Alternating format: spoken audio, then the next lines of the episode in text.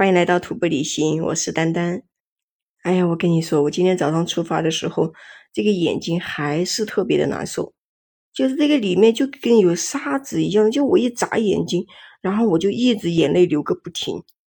本来呢，我就想到走到那个一字蹦营地的时候，我就叫一个马来接我下山，因为我在这个地方它没有信号，但是走到那个一字蹦营地的前面一点的时候，它是有信号的。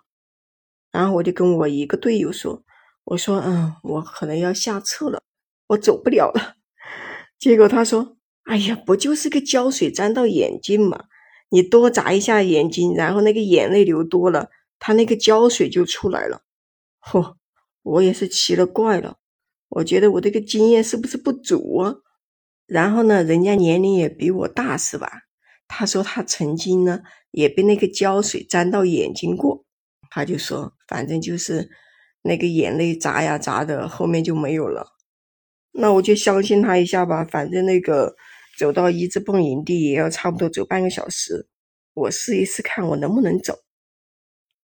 然后呢，就一直往前走的时候，发现这个眼睛除了会流眼泪，其实还好，因为有一只眼睛嘛，也能看得清路。那就先这么走着吧。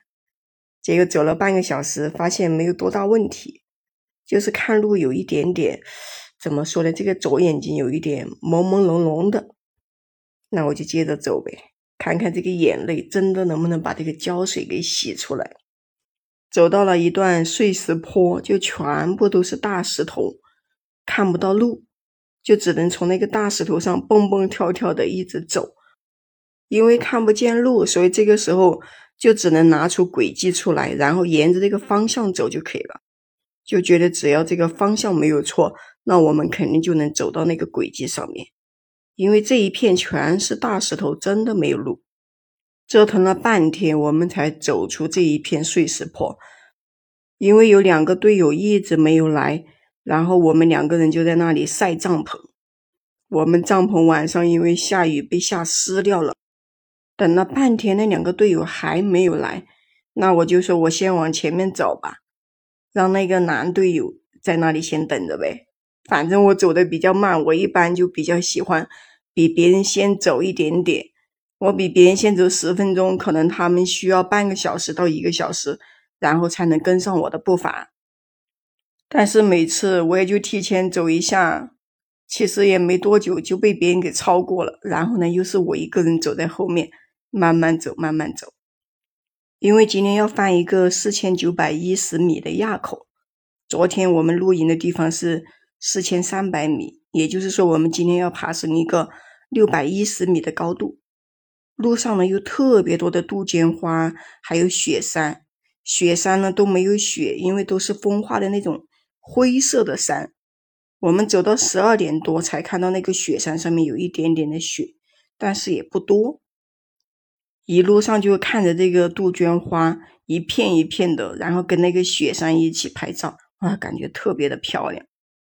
等我们爬到海拔四千七百米的时候，哇，我跟你说，真的是实在是走不动了。然后也快到中午吃饭的时间了。其实，在西藏这个地方，中午吃饭应该在两点左右，但是我们的生物钟就是中午的十二点就开始饿了，所以呢，我们就赶紧停下来吃点东西。也刚好休息一下，吃完了零食以后就继续赶路。走到那个垭口的时候，他们三个男的都已经上去了，就我一个人。我跟你说，跟那个蜗牛一样的慢慢爬，慢慢爬。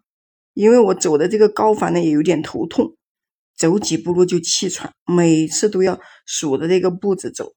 开始的时候还能数个十几步、二十步，再停下来喘气，后面就不行了。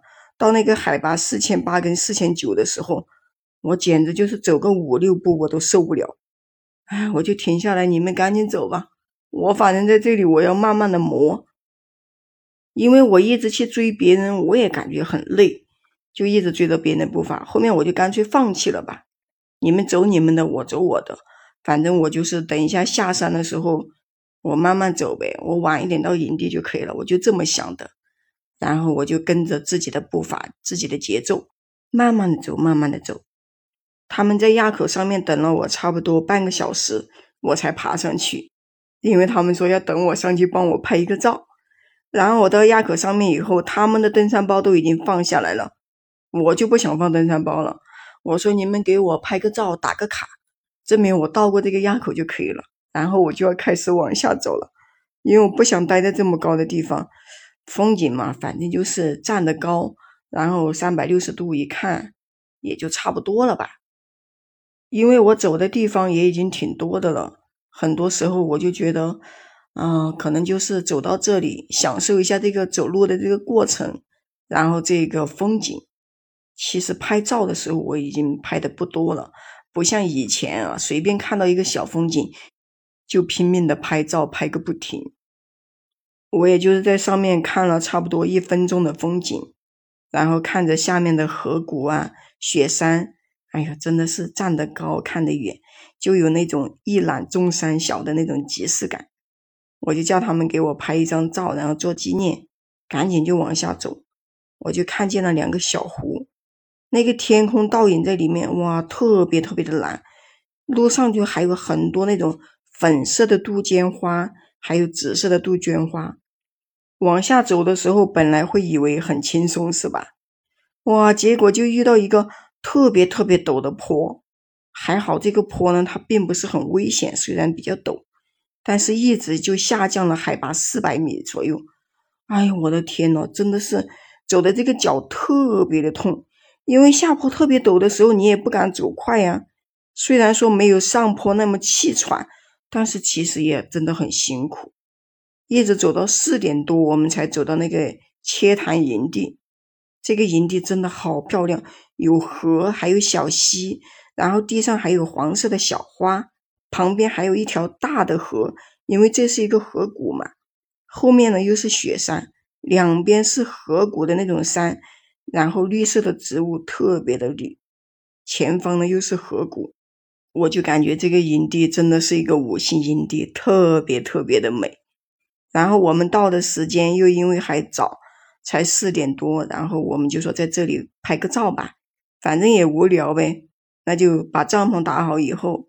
就各种拍，把那个花也拍一下，雪山也要拍一下。哎呀，反正就各种做吧。